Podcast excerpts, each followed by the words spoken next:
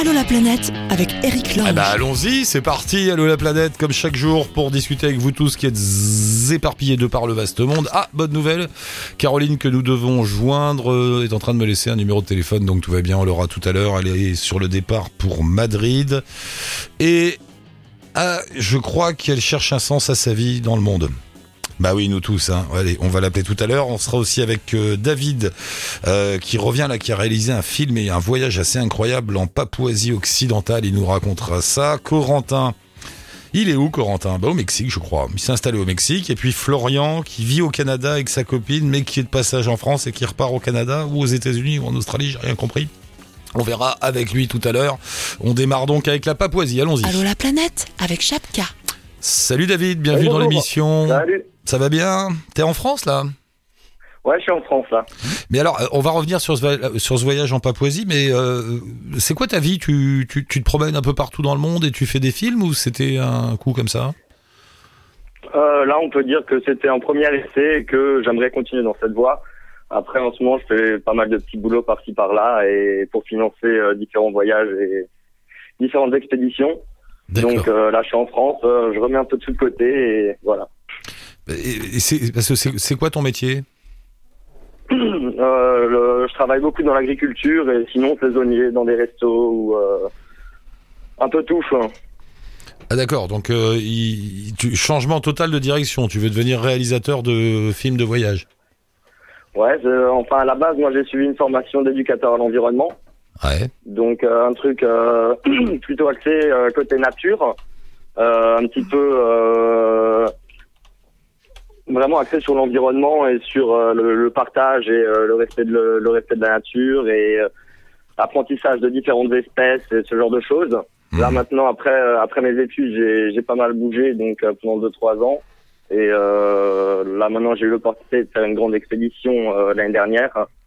Et Alors, ça maintenant j'aimerais continuer là-dessus quoi. Une sacrée expédition Papouasie occidentale, 650 km en deux mois à travers les forêts primaires, les marécages et les montagnes. Je te cite. Euh, un, un mot pour expliquer, c'est où la Papouasie? C'est en Indonésie, tout au bout là-bas? C'est c'est où? Alors, euh, en fait, l'île de Papouasie-Nouvelle-Guinée, elle est séparée en deux pays. Ouais. Donc, euh, alors l'île, c'est, je crois que c'est la troisième plus grande île du monde, qui est située euh, à environ 150-200 km, je dirais, au nord de l'Australie. D'accord. Et euh, dans la partie, euh, dans la partie est de l'île, donc il y a un pays qui est euh, la Nouvelle-Guinée ou la Papouasie-Nouvelle-Guinée. Ouais. Et la partie ouest de l'île qui appartient à l'Indonésie. D'accord. Et, et toi, t'es allé dans la partie indonésienne? dans la partie indonésienne, qui est restée un petit peu plus sauvage et un petit peu plus isolée que la partie que la partie est. Donc moi c'est ce qui m'a tiré là-bas et là c'était mon troisième voyage là-bas. Donc je connaissais bien, enfin je connais je connais bien l'île et c'est un endroit que j'aime beaucoup. Et alors, quand tu dis voyage à travers les forêts primaires, les marécages et les montagnes, on t'imagine un peu à la Indiana Jones marchant dans un territoire inconnu. C'était un petit peu ça? Ouais, c'est un peu ça, ouais. Enfin maintenant euh, c'est des choses qui changent, ça change beaucoup, mais pour la traversée en fait nous euh, on savait même pas vraiment à la base si on pouvait passer quoi. Donc euh, on est arrivé dans certains endroits et euh, ok est-ce qu'on peut passer? Euh, Tu vas voir un petit peu euh, les locaux quand il y en a et et tu essaies de, de, de frayer ton chemin comme ça. Après on avait euh, on avait bien euh, cartographié la zone avec ce qu'on pouvait parce qu'il n'y a pas beaucoup de cartes et euh, on avait tout mis sur le GPS et après on s'orientait comme ça. Il n'y a, pas- y a, y pas de touristes, il n'y a pas de voyageurs là-bas? Pardon? Il n'y a pas de touristes ou de voyageurs, il n'y a personne là-bas? Si, on va dire que euh, y a pas mal d'îles qui sont assez connues, euh, qui sont autour. Maintenant, comment ça s'appelle, je ne me souviens plus. Et sinon, tu as dans la partie euh, montagneuse au centre, tu as Wamena, Ouais. qui est euh, quand même un petit peu plus connu au niveau du trekking, où tu peux faire des trucs un petit peu plus euh, organisés. enfin, ça- reste organisé à la papou, mais qui sont plus simples, on va dire. Donc, il y a quand même un petit peu de tourisme, mais il n'y a pas de tourisme de masse. hein. D'accord. Et, et, et alors, un des buts du jeu, un des buts du voyage, euh, c'était de rencontrer toutes ces tribus? Qui sont euh, perdues quelque part, enfin qui sont un peu coupées du monde, mais qui se retrouvent de fait dans le monde. Exact, ouais. Mm. Donc après, euh, t'as différentes, t'as as beaucoup de tribus hein, en fait, hein, euh, selon euh, si t'es euh, dans les basses terres ou si t'es plus des marécages, quand t'es dans la montagne et même sur les différents versants des montagnes. Donc t'as différents types de tribus. euh, certains qui, il y a certaines années, se faisaient encore la guerre entre eux. maintenant, ça a quand même beaucoup changé avec les missionnaires. Ouais. C'est quand même, euh, ça a quand même bien évolué. Et ça va continuer d'évoluer dans les 10, 15 prochaines années. Et là, le but, c'était un petit peu de, de pouvoir documenter la façon dont euh, leur mode de vie a changé avec euh, l'arrivée euh, l'arrivée des missionnaires et avec un petit peu d'accès à, à ce qu'on peut appeler maintenant euh, de la comment Ouais. dire ça? Le reste du monde. Ouais voilà avec l'accès au reste du monde et à certains objets un petit peu plus modernes euh, les magasins etc Ils ont des téléphones? Ils ont des téléphones portables des- certains oui hein, Ouais. mais après pas tous hein, c'est vraiment là ça dépend euh, ça dépend des villages euh. Mais tu sens, villages, tu, des sens, fois, t'arrives- tu sens que c'est la fin d'un monde là-bas? Tu, tu, tu le sens, ouais. C'est quelque chose qui est en train de se ouais, terminer. tu le sens pas vraiment mais tu sens que les choses changent vraiment à une vitesse à une vitesse de fou euh, quand tu t'imagines que euh, que certains certains endroits ont été découverts il y a à peine 20 ans et qu'en 20 ans il s'est passé ça tu te dis bon ok ça change quand même très vite hein.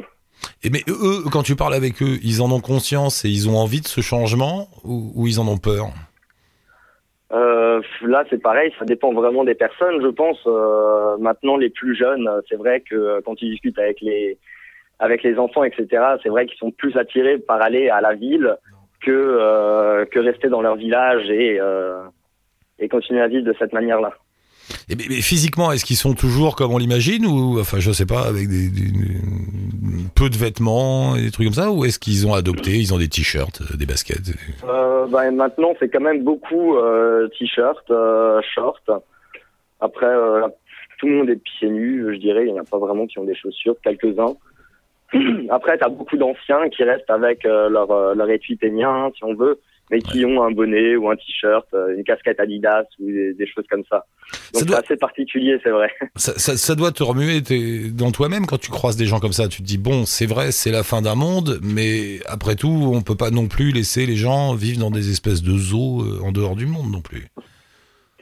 Ouais, c'est c'est vrai que c'est assez euh, compliqué. Même moi, au final, euh, des fois, j'ai des j'ai des idées contraires et je- c'est vrai que c'est compliqué comme euh, comme question et comme euh, situation.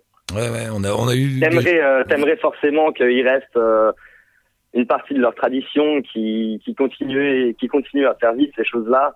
Et d'un autre côté, tu peux pas les empêcher de euh, de vivre d'une manière euh, d'une manière plus simple et peut-être plus agréable aussi. Donc euh, c'est vrai que c'est On a eu ces discussions plusieurs fois, notamment avec des auditeurs qui sont en Amérique du Sud, euh, en Amazonie, choses comme ça, qui croisent des tribus Ouais. qui sont en train de, bah, de disparaître euh, du fait des changements de, de mode de vie, de l'arrivée de la technologie, des routes, euh, du business, de l'argent, enfin voilà, du reste du monde qui arrive chez exactement eux. ouais. Et après aussi, tu te dis oui, mais bon, euh, on va pas les parquer dans des dans des réserves non plus, quoi. pour les- tu vois, c'est Bah après, tu vois, là, ils sont pas vraiment parqués. Hein. Ils sont dans leur Ouais. village, euh, ils sont chez eux. euh, après, euh, les, les, les choses évoluent forcément. Maintenant, euh, il y a le gouvernement indonésien qui est en train de créer des routes. Tu sais qu'en Papouasie occidentale, il y a euh, la plus grande euh, mine d'or et de cuivre au monde. ah ouais.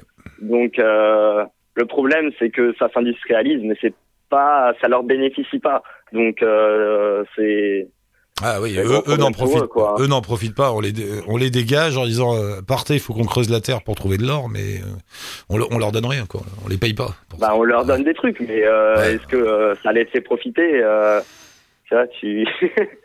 c'est Ça doit- compliqué. mais- Ça doit être fou de faire un voyage comme ça, quand même. C'est un sacré truc ce que vous avez fait. C'est pas mal. hein. Ouais, c'était c'était une grosse expé. Ouais, c'est vrai que c'était euh, c'était un, un, un sacré voyage. Après, des hauts et des bas, forcément, hein, comme tout. euh, mais c'est vrai que c'est c'est super. hein. Tu- on peut le voir où le film?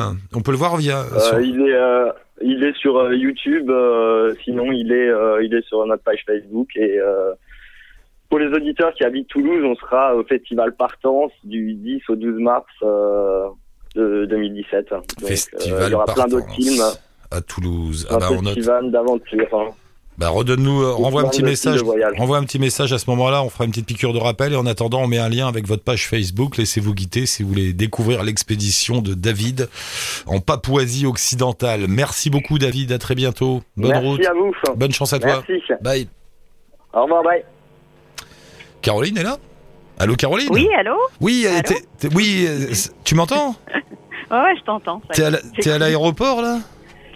Ouais, je suis à l'aéroport de Madrid et j'attends en fait l'embarquement, donc c'est pour ça D'accord. que c'est tendu. J'avais pas tout compris. Vous disiez, mais elle part à Madrid ou elle est là-bas, elle revient? D'accord. Non, je reviens. Là, je reviens. T'es allé. Juste un Ah, week-end. ça s'est bien passé?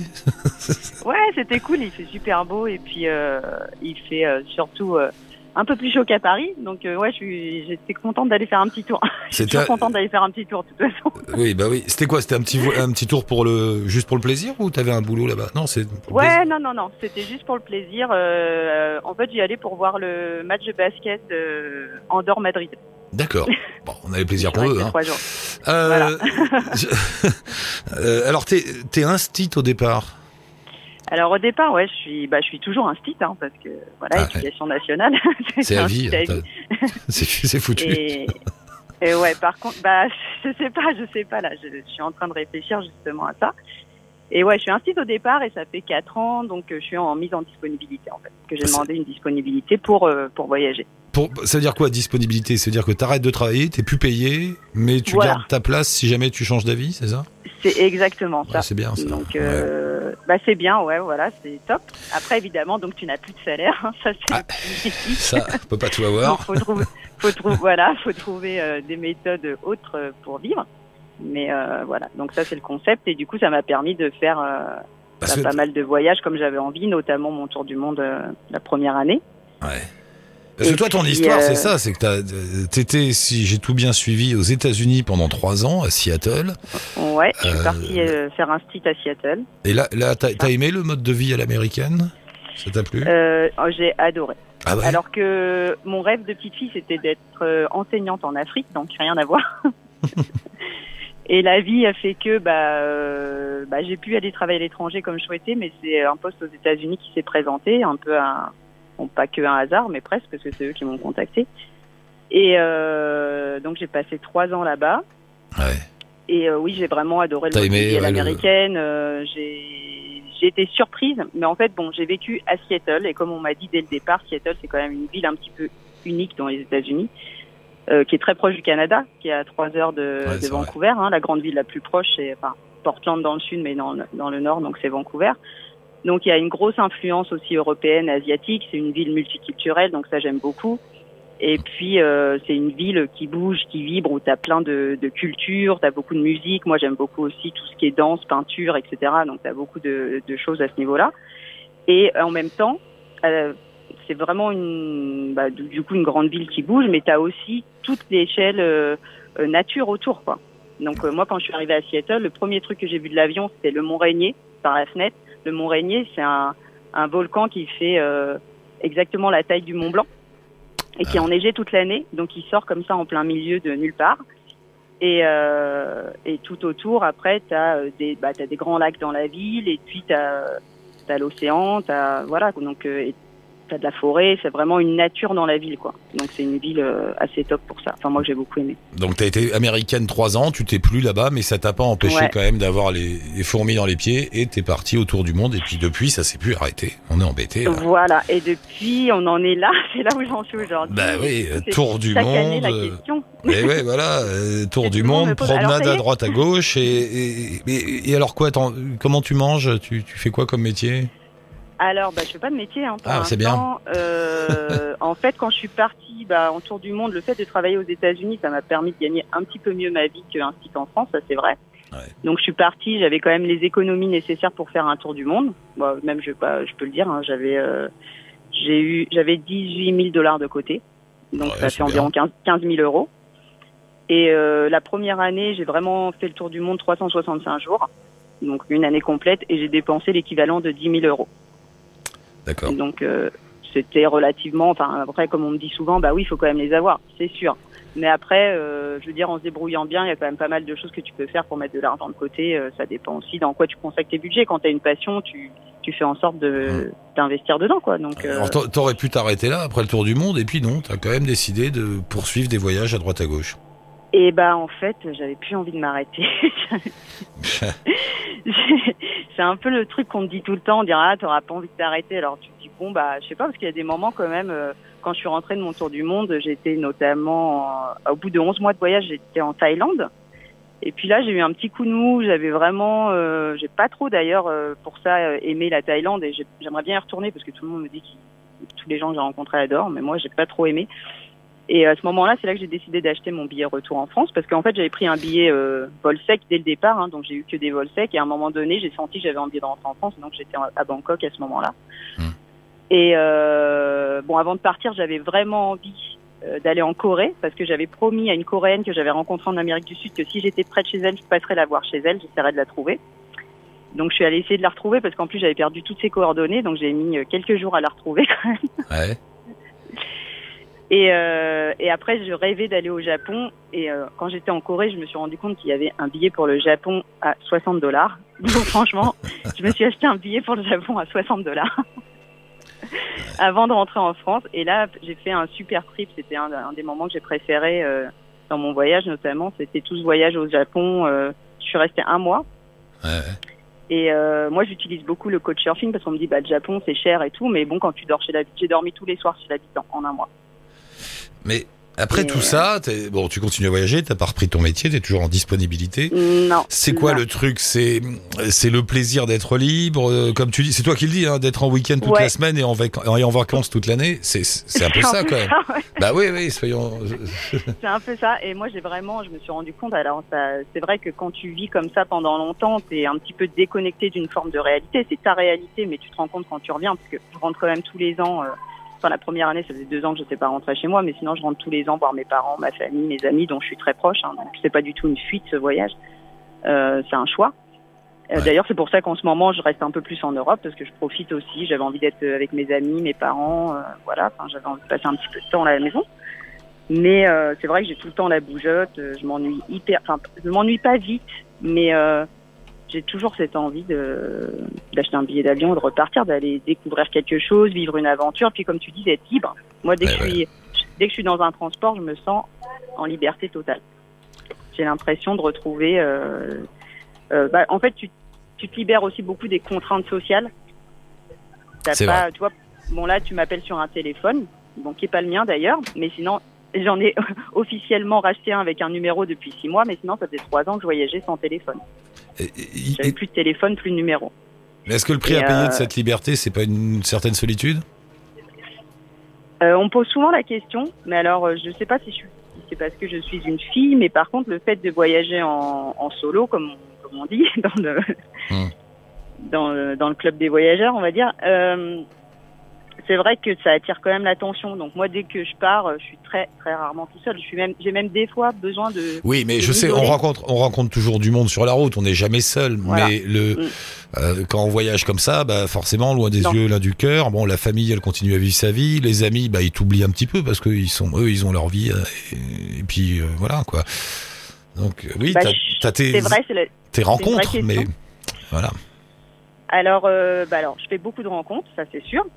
Après, moi, je suis quelqu'un qui, je sais pas si j'ai de la chance, mais je noue assez rapidement des liens euh, forts avec les gens. Donc déjà, euh, euh, les gens que je rencontre en voyage, je vais pas dire que je garde contact avec tout le monde, mais je garde, je garde un vrai contact. Enfin, je veux dire, les gens qui je suis passée en couchsurfing, la plupart, je communique toujours avec. Mes copines qui, depuis, certaines sont revenues s'installer en Europe. Alors, ça peut être en Hongrie, en Suisse.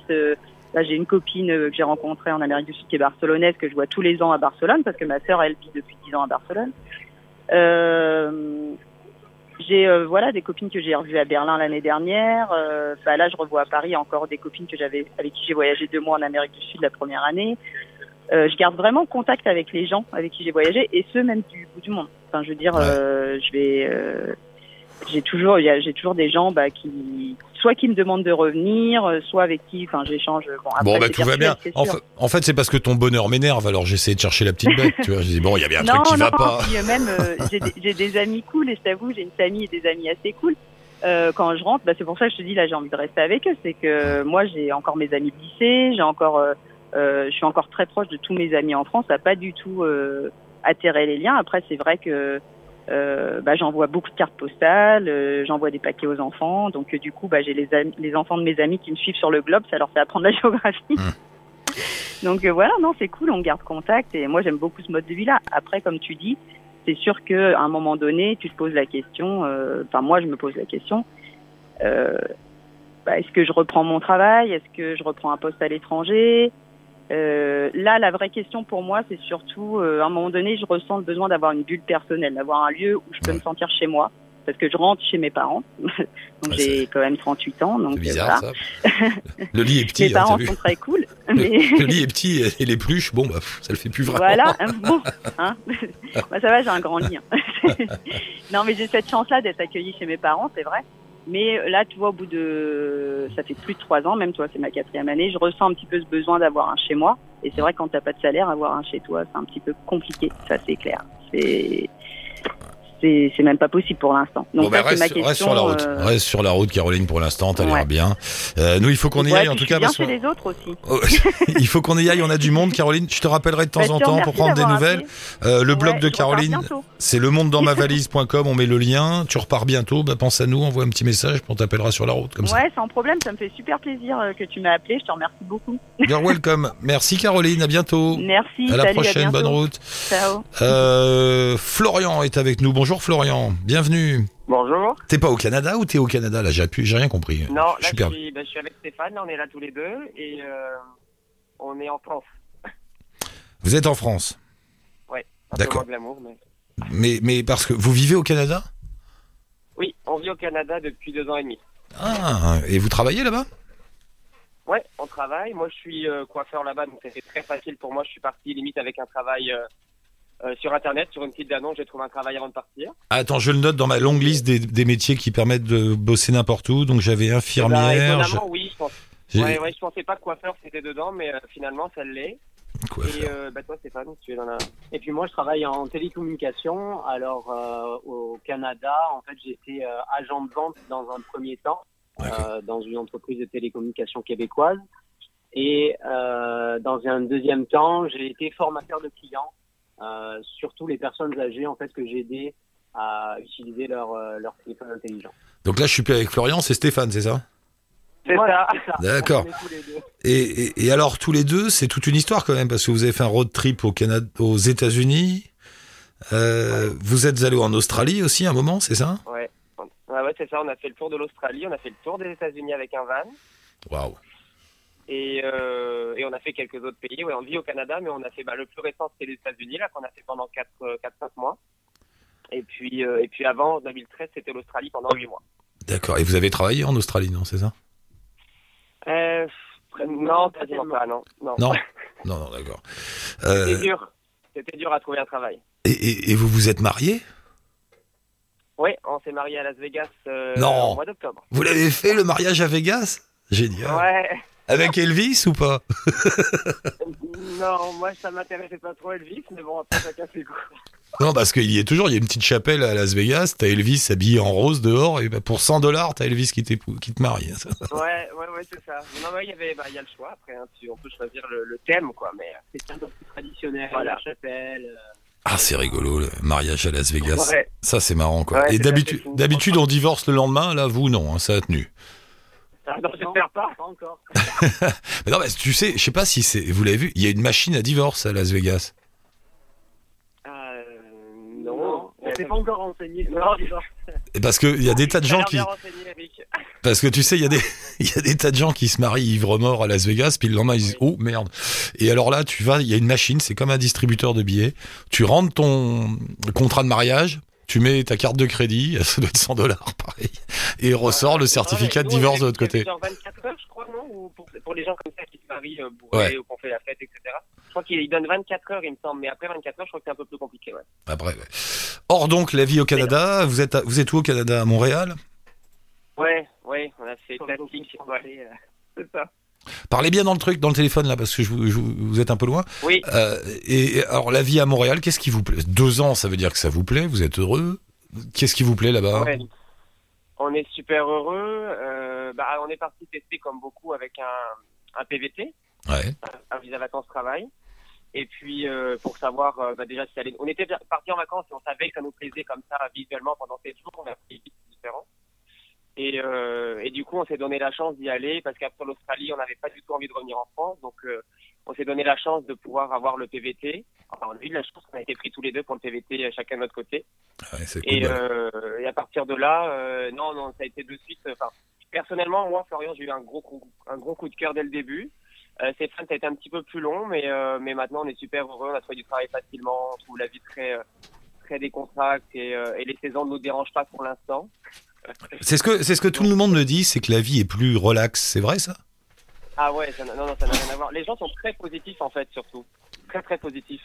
Les gens adorent vivre là-bas, les gens adorent le Québec, les Québécois adorent leur pays, donc euh, Mais c'est plus fa- c'est plus facile, tu penses? Enfin, plus facile dans, dans la vie Moi, quotidienne, dans que tout est plus facile. Ouais. Enfin, on trouve que tout est plus facile. Après, c'est vrai que ça dépend des gens parce qu'il y a des expériences euh, plus négatives que d'autres. Nous, elle est très positive, donc. euh, Ouais.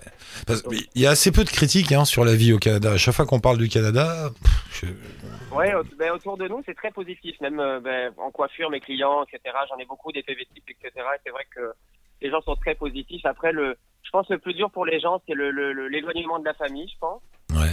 Et puis, euh, je pense aussi que bah, si tu trouves pas un travail qui euh, équivaut à celui que tu avais en France, je pense que tu baisses un peu les bras et tu penses que c'est plus l'Eldorado, donc euh, bah, tu t'en vas, quoi. Mais, mais nous, c'est très positif, ouais. Ouais. Mais d'accord. Mais et vous avez une maison, un appartement, ça se passe comment? On avait. On avait, oui, on a, on a quitté notre appartement pour, euh, pour le road trip aux US. Euh, donc quand on retourne, certainement en février, quand on retournera à Montréal, on s'est fait des amis et puis le temps de retrouver un appartement, euh, on pourra compter sur nos amis là-bas. D'accord. Bon, bah tous les deux, merci beaucoup. Bonne route. Vous retournez quand au Canada là? Vous êtes venus pour les fêtes, c'est ça? Là, on retourne, ouais, on retourne, on est venu, en, bah, en fait, on attend la résidence permanente, donc c'est très long.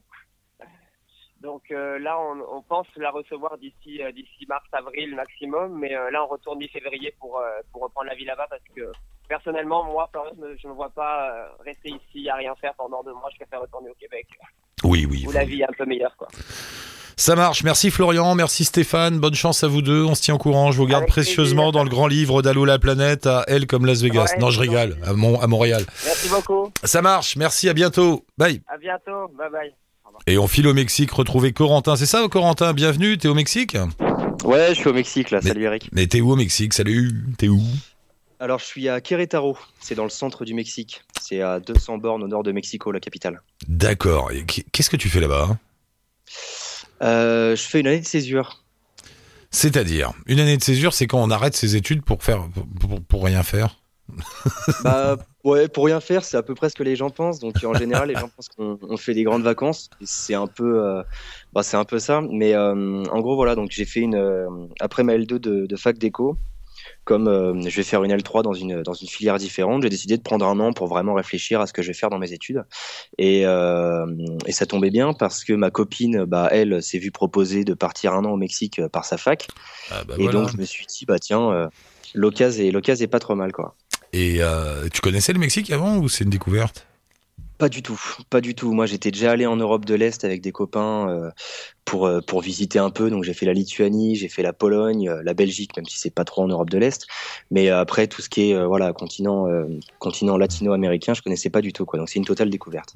Et alors, ton impression? Euh, bah, c'est génial. Ouais, Ouais, déjà, il fait un peu plus chaud qu'en Europe de l'Est. ouais, Un peu. tu m'étonnes. Et puis euh, non, vraiment, les gens sont super sympas ici. Il y a, il y a un contact, il y a un contact vraiment particulier, quoi. Puis bon, c'est vraiment, il y a vraiment un- une différence, euh, une différence avec la France et les pays que j'ai pu visiter jusque-là. J'avais encore jamais quitté l'Europe et, euh, et donc j'avais jamais vraiment eu de, de choc culturel, quoi. Et là, pour le coup, euh, c'est vraiment, euh, c'est vraiment différent, mais c'est cool. Parce que le Mexique a mauvaise presse en ce moment, hein, vous le savez, on doit vous le dire tout le temps, à cause des, des cartels de la drogue qui dominent toute une partie du pays et une violence. euh, enfin bon, il y y, a plus de morts chaque année au Mexique que- qu'en Irak ou à peu près. Enfin, c'est ah oui non, c'est c'est costaud. Euh, vous le ressentez ça, cette ambiance ou, ou pas du tout? Non, franchement, on a eu pas mal de, personnes qui nous ont mis en garde parce que là, on a, là, c'était les vacances scolaires, donc on en a profité pour voyager. Et donc, on a beaucoup de personnes qui nous ont dit, voilà, faites attention, euh, vous prenez pas la nuit, restez pas tout seul, etc., etc. Et euh, on a fait, enfin voilà, on a été, on a été prévenus si jamais on voulait faire du stop, etc. Et en fait, euh, on a fait du stop avec des amis, avec des amis mexicains. On n'a Ouais. eu aucun problème. Les gens nous ont pris, ils ont été super. Enfin, ils nous ont déposé vraiment à deux pas de chez nous. Enfin, et on a eu, euh, on s'est jamais ressenti, on s'est jamais ressenti en danger, quoi. Enfin, moi, ça m'est déjà arrivé de me promener, euh, de me promener, par exemple, à Paris ou dans des grandes villes comme Bordeaux la nuit, et je me suis senti moins en sécurité que quand je me promène à, au Mexique, quoi. Ouais. C'est- comme toujours, ça dépend des endroits où on est. euh, Ouais, des choses exactement, c'est Ouais. ça. Après, euh, bon, on- voilà, nous on a, vis- on a visité en fait toute la partie sud-est du Mexique. Hmm. On, on nous a expliqué que c'était un peu plus dangereux au niveau du au niveau du nord, au niveau de Tijuana, tout ça. Et euh, Ouais, Et ouais, bon, non, bah, c'est- le problème, c'est le nord, oui, c'est tout- toute la partie nord là. De... Voilà, plus tu te ça. rapproches des États-Unis, plus ça devient dangereux. Ouais. ouais, exactement, exactement. Et, et c'est embêtant pour les Mexicains parce qu'il y a toute une partie de leur économie, euh, voire de leur politique, qui est entre les mains de ces cartels. Quoi. Donc c'est presque un narco. Bah ouais, c'est ça. Bah, c'est que on, on discutait, on, on discutait de ça avec nos amis mexicains. Ils nous expliquent que, enfin là, on a, il y a eu une manifestation il y a pas longtemps parce que en gros les, les prix du pétrole, les prix des carburants ont augmenté de 20% au Mexique. Ouais, Et ouais. donc il y a énormément de manifestations, il y a des gros gros mouvements. euh, Il y a eu, et je crois qu'il y a eu cinq morts depuis le début des manifestations depuis un mois. Donc c'est c'est énorme. Quoi. Ah ouais. Et, euh, et en fait, bah voilà, les, les gens disent, euh, bah c'est parce que les, le gouvernement, tous les politiques sont corrompus, etc. Donc euh, ça, ça se ressent beaucoup au niveau des, bah, au niveau du discours des, des Mexicains, quoi. D'accord, mais toi tu le ressens pas? Tu trouves que la vie est, c'est quoi? J'allais dire plus agréable, j'en sais rien. Non, c'est c'est d'être plus plus dur peut-être? c'est différent en fait. C'est différent parce que bah les gens sont les gens sont vachement sont très aimables. Donc sont très sont très avenants, ils vont venir te parler même si tu es étranger, il y a pas de souci. Moi je sais que je suis arrivé au Mexique, je parlais pas un mot d'espagnol euh, et les gens ont été super sympas quoi. Même si ici ils parlent espagnol, ils apprennent un petit peu l'anglais, mais la plupart des, des Mexicains sont pas sont pas bilingues ou parlent pas de langue quoi. Et euh, donc voilà, ils ont été super super agréables. Après, euh, est-ce qu'on ressent euh, voilà tout ce qui est corruption, violence, etc. dans la dans la vie de tous les jours? Pas vraiment. En tant que bah voilà en tant que Français qui est là juste pour un an, je le ressens pas. Le ressens pas vraiment. Si j'avais envie, si quelqu'un avait envie de s'expatrier au Mexique, tu lui dirais quoi? Il y a, il y, a, il y a des moyens de travailler, de faire des business là-bas ou, ou Ouais, compliqué ouais, ouais, ouais. Ça reste un ça reste un pays qui est pas euh, qui est comment dire qui est encore en voie de développement, donc il y a beaucoup d'opportunités. Et donc je pense que il y a enfin voilà, il suffit du suffit d'une bonne idée et, et au Mexique il y a il y a il y a beaucoup d'opportunités quoi. Tu fais des crêpes à Noël? T'as vu, j'ai vu. hein, J'en ai fait, ouais. On en a fait. euh, on était à San Cristobal, donc c'était un- une ville où il fait un peu plus froid qu'ailleurs. Et euh, on a fait des crêpes euh, pour pour Noël qu'on est allé vendre en centre-ville. Et puis après, on en a donné quelques-unes aux personnes, bah voilà, qui demandaient, qui n'avaient pas forcément de la thune pour les pour les crêpes. C'était pour bosser, gagner un peu de sous, ça Non? Ou ouais, c'est ça. pour Va rigoler, continuer de continuer de voyager parce que bon, mine de rien, voyager, ça coûte un peu de, ça coûte un peu d'argent. Et puis bah comme ça, voilà, on s'est dit bon bah tiens, on va on va faire un truc euh, un truc de Noël. On va faire des crêpes euh, des crêpes au chocolat, des crêpes au sucre, et puis on va aller en vendre euh, au marché quoi. De ça toi à moi. De toi à moi. T'en as pas marre des mariachis? Non. Ah, mais comment mais, mais je suis le seul à avoir une à développer la mariachi phobie. C'est j'ai dû passer un mois dans ma vie au Mexique. C'est le truc qui m'aurait fait fuir. Ah où, ouais que, où que tu ailles, tu t'assois pour fumer une clope dans la rue. Hop, il y a trois mecs qui arrivent avec leur euh, poncho et leur guitare. Eh là là, jusqu'à ce que tu leur donnes du pognon pour qu'ils partent. Insupportable. Bah, c'est- ouais, c'est vrai que parfois c'est, ils abusent un peu, mais franchement Ah. c'est cool. Enfin, moi, à la limite, j'aurais un peu plus de mal avec le reggaeton. C'est la musique qui passe le plus souvent à la radio, Ah et ouais, ça, c'est vrai que ça me. Ouais, mais c'est normalement, mais ça va être interdit par l'ONU, hein, le reggaeton. T'inquiète pas, c'est c'est pas possible de continuer. ça. Mais c'est vrai qu'ils adorent ce genre de musique aussi. ouais. Mais alors les mariachis, c'était mon cauchemar, mon cauchemar. Et la ville, et la ville où t'habites, c'est comment? C'est quoi? C'est une grande ville, une petite ville? C'est ça ressemble à quoi? Alors, Querétaro, c'est une ville de 900 000 habitants, Ah oui, et euh, ouais, c'est très étudiant. Parce que voilà, il y a plein, euh, il y a, il y a, il y a, deux, je crois qu'il y a deux facs, il y a la UAC et la, la Tecnológico de Monterrey, et, euh, et c'est très étudiant. Donc voilà, c'est très jeune, ça bouge tout le temps, et c'est, vraiment cool. C'est une des villes, c'est des villes où déjà c'est la plus, euh, une des villes les plus, comment dire, les plus sécurisées. Je sais pas si c'est vraiment le mot, mais voilà, c'est plus, c'est une des villes les plus sûres. T'as le moins de, t'as le moins d'agression, le moins de, de danger, etc. Et c'est une des villes les moins chères. Donc euh, ça c'est ça c'est assez cool parce qu'après tu as des villes bon tu as, la capitale par exemple DFE où euh, bon bah là ça va être la capitale donc forcément il y a plus de vie c'est vivant tout le temps mais ça reste assez cher quand même. Ça va être des prix qui sont euh, un peu moins, un peu moins élevé qu'en France, mais bon quand même. Alors que là, vraiment, la vie est super sympa. T'as des bars, t'as des bars partout, t'as des restaurants, t'as des, des musées, t'as des événements culturels, donc c'est vraiment sympa. C'est beau l'année de césure. hein. c'est Ouais. pas mal. Ouais, ouais, c'est pas trop mal. Ah, c'est bien. Bon, ben, profites-en bien, Corentin. Faut qu'on se rappelle, parce que je vois que t'es allé à Cuba aussi. J'aurais voulu en parler avec toi, mais là, on n'a pas le temps aujourd'hui. Mhm. Je te rappelle sous peu, sans prendre à deux. Et puis, Ouais, tu me carrément, ouais, carrément. Ok Y a pas de souci. Ça marche. Merci, Corentin. À bientôt. Bonne route. Salut. Bye. Salut. Et bien sûr, comme vous tous, euh, on met le lien avec la page Facebook de Corentin sur le blog d'Allo La Planète. Si vous voulez joindre tous les intervenants de l'émission, c'est pas compliqué. Euh, sur le blog d'Allo La Planète, il y a leur lien un peu partout. Et vous aussi, si vous voulez nous joindre pour participer, un petit message via la page Facebook d'Allo La Planète ou via le blog. Merci, Monsieur Fred, pour la réal. Ciao, touti, bonne route.